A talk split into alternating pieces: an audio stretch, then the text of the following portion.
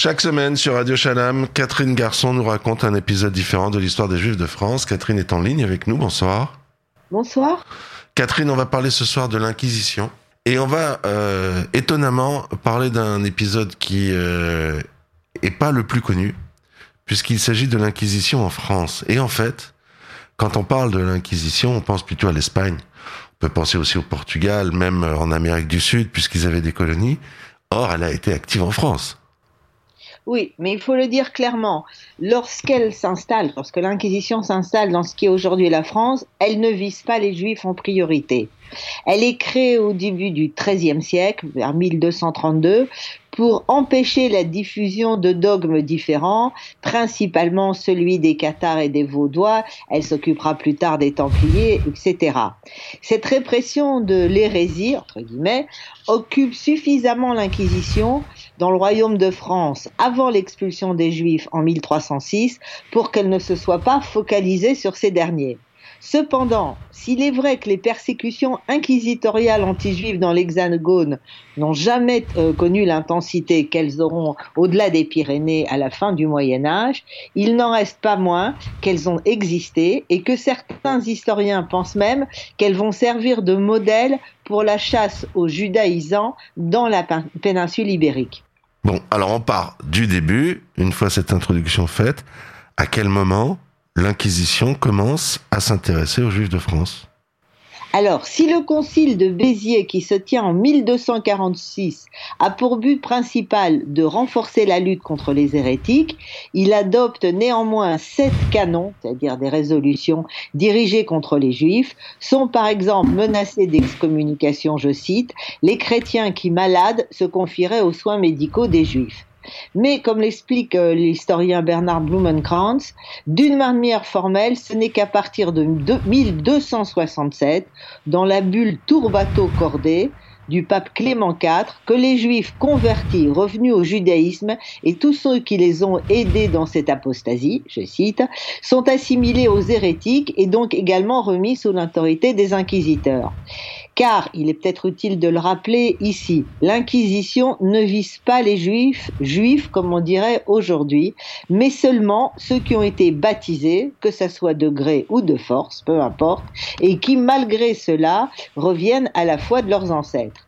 Dans cette face-à-face entre inquisiteurs et juifs, ces derniers, bizarrement, vont bénéficier d'une certaine euh, protection royale, non pas tant pour aider les juifs que pour affirmer le pouvoir du roi de France face à l'Église.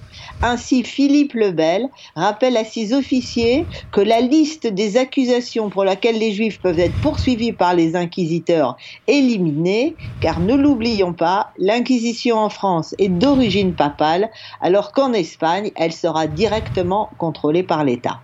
Si les perquisitions n'ont pas l'ampleur espagnole ou portugaise, les Juifs de France souffrent quand même terriblement de cette inquisition. Bien entendu, le pouvoir des inquisiteurs est très significatif et dans un premier temps, ils vont surtout s'en prendre au Talmud et à d'autres œuvres juives.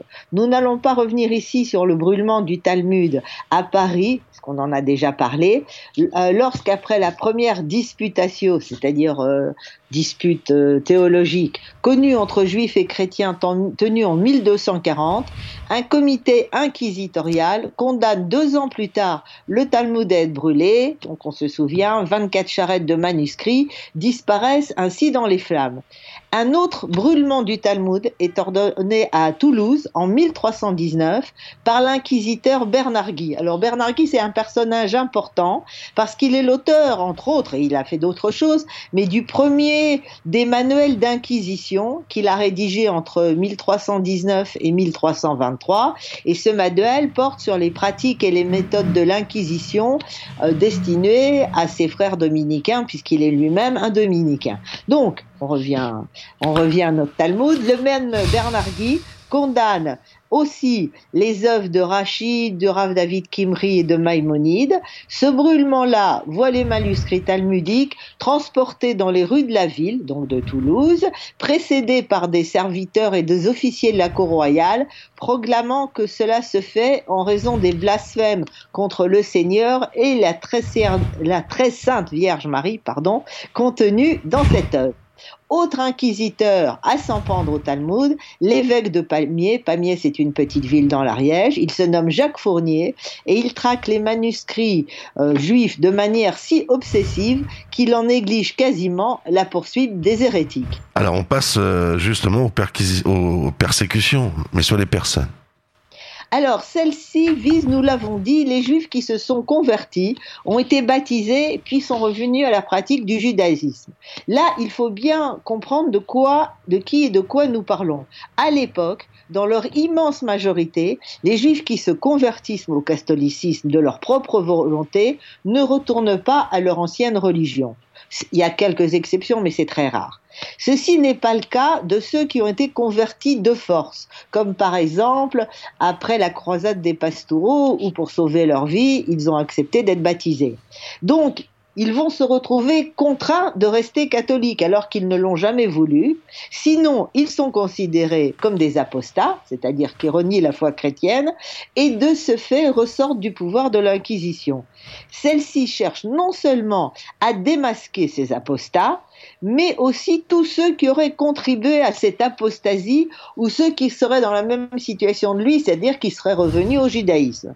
Pour ce faire, est élaboré un modèle d'interrogatoire comme celui qu'abrite la bibliothèque Mazarine à Paris, qui a été élaboré entre 1282 et 1295. Alors, je vais citer pas tout l'interrogatoire, mais c'est très précis. Bien sûr, on demande à la, au prévenu, si j'ose dire, son nom, son surnom, où il est né, euh, s'il a des frères et sœurs, s'il a des enfants, si ses enfants ont été baptisés, alors s'il est juif ou s'il est chrétien, et quelle est la religion la, la, meilleure et dans laquelle il veut mourir, et de quels châtiments sont punis les parjures, etc., etc. Et puis, on est quand même dans une œuvre de police. Alors, s'il a été baptisé quand et où, et le nom qui lui a été donné, Combien furent baptisés avec toi Leur nom Est-ce qu'ils sont eux retournés au judaïsme Qui les a aidés Qui sont ceux qui ont été rejudaïsés avec lui Qui l'a rejudaïsé ou les a rejudaïsés, etc. Et s'il connaît quelqu'un de très chrétien qui judaïse, ou s'il y a poussé un chrétien, et comment les juifs prient pour les. Donc on voit, c'est très très très clair. Il y en a comme ça des, des dizaines de questions. Et cette procédure va servir de référence pour le manuel que j'ai cité de l'inquisiteur, donc Bernard Guy, qui est un Français, disons-le au passage. Concrètement, est-ce qu'il y a des juifs qui ont été brûlés pendant l'Inquisition? Oui, mais très peu. En France, très peu de cas nous sont connus. Citons un exemple, des juifs de Toulouse en sont en train d'enterrer l'un des leurs. Or, le vice-inquisiteur, qui s'appelle Jean de Frontlieu, entend dire qu'il s'agit là d'un chrétien qui s'est converti au judaïsme. Alors, une enquête est diligentée. On apprend qu'il y a un rabbin qui a accepté que ce non-juif se convertisse et que ce rabbin se nomme Isaac Malem. Il est condamné à être brûlé, de même que la dépouille du défunt qui a été déterrée pour que ses os soient brûlés oh en même temps que le rabbin. Euh, enfin, il y a eu deux, trois autres exemples qu'on connaît, donc on en connaît très peu, ce qui est probable, parce, ce qui probablement montre qu'il y en a eu peu finalement. Mais l'histoire de l'Inquisition en France serait incomplète si elle n'évoquait pas plus tard, c'est-à-dire on sort un peu du Moyen Âge, le sort des réfugiés qui fuient l'Espagne, le Portugal et l'Inquisition et qui se réfugient en France. Officiellement, ceux-ci sont des chrétiens puisqu'ils n'auraient pas pu euh, rester dans leur pays d'origine s'ils ne s'étaient pas convertis, s'ils n'avaient pas été baptisés. Cela, bien sûr, après les décrets d'expulsion de 1492 en Espagne et 97 en Portugal. Alors, quelques-uns vont revenir ouvertement au judaïsme dès qu'ils passent la frontière, comme ce Maran qui va être brûlé à Toulouse en 1512, mais généralement ils feront profil bas. Certains vont rester catholiques, d'autres, le plus souvent installés dans la région de Bordeaux ou de Bayonne, en arriveront au fil des siècles à, à pratiquer ouvertement leur religion. Ça prendra un peu de temps. Mais l'Inquisition ne les a pas oubliés.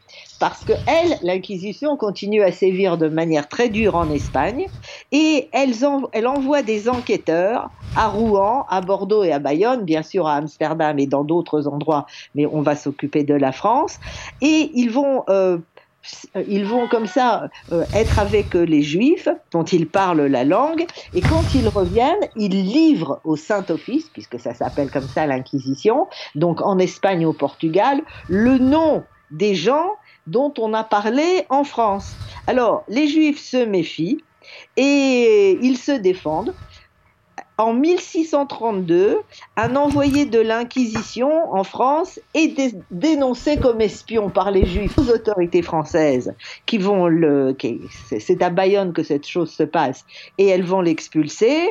Euh, certains, il y a aussi, il va, certains Juifs vont essayer de convaincre leurs corréligionnaires de revenir au judaïsme et en faisant attention de ne pas trop attirer l'attention, de ces inquisiteurs visiteurs venus d'outre-Pyrénées. Et euh, il y a il y a aussi euh, des pamphlets qui sont écrits contre l'Inquisition par ces nouveaux chrétiens qui sont en France et qui se permettent des choses qu'ils ne se permettraient pas en Espagne. Et quand euh, effectivement il y a des problèmes, de temps en temps, cela remonte jusqu'à la Cour royale où ils ont des appuis. Ainsi, on en a parlé, il y a le médecin qui suit à l'époque, qui soigne Marie de Médicis, qui s'appelle Enli de Montalto, et euh, plus tard, il y aura un favori d'Henri IV qui s'appelle Dom Manuel Pimentel, qui va finir par s'installer à Amsterdam en reprenant son nom premier d'Itzrak Abeniascar. Alors tout cela, ou comme Alphonse de Lopez, le, le conseiller de Richelieu, va sauver les juifs qui sont menacés par l'Inquisition en France même et si par hasard ils remettent les pieds en Espagne, et ainsi donc cet Alphonse de Lopez, qui est conseiller de Richelieu, comme je l'ai dit, va sauver des juifs rouennais et qui étaient euh, compromis, et il va leur permettre effectivement de s'en sortir. Donc peu de morts. Je pense que la chose la pire qu'a fait la, pour l'histoire l'Inquisition en France, c'est le brûlement des différentes euh, des différents manuscrits. Bien sûr, euh, ça ne rattrape pas la vie des quelques hommes qui, vont être des fois brûlés, plus souvent emprisonnés, des fois euh, taxés, mais euh, elle existe, cette, cette acquisition, et je pense qu'il était important de le rappeler. Catherine Garçon, chaque semaine sur Radio Shalom, vous nous racontez un épisode différent de l'histoire des Juifs de France. Et là, épisode peu connu l'Inquisition contre les Juifs en France. On connaissait l'Inquisition en France contre les protestants, on connaissait l'Inquisition contre les Juifs en Espagne. Là, vous avez fait la synthèse, on apprend qu'on a aussi brûlé des Juifs français durant cette période épouvantable de l'histoire de l'humanité. Je vous remercie, Catherine Garçon. Bonsoir à vous. Bonsoir.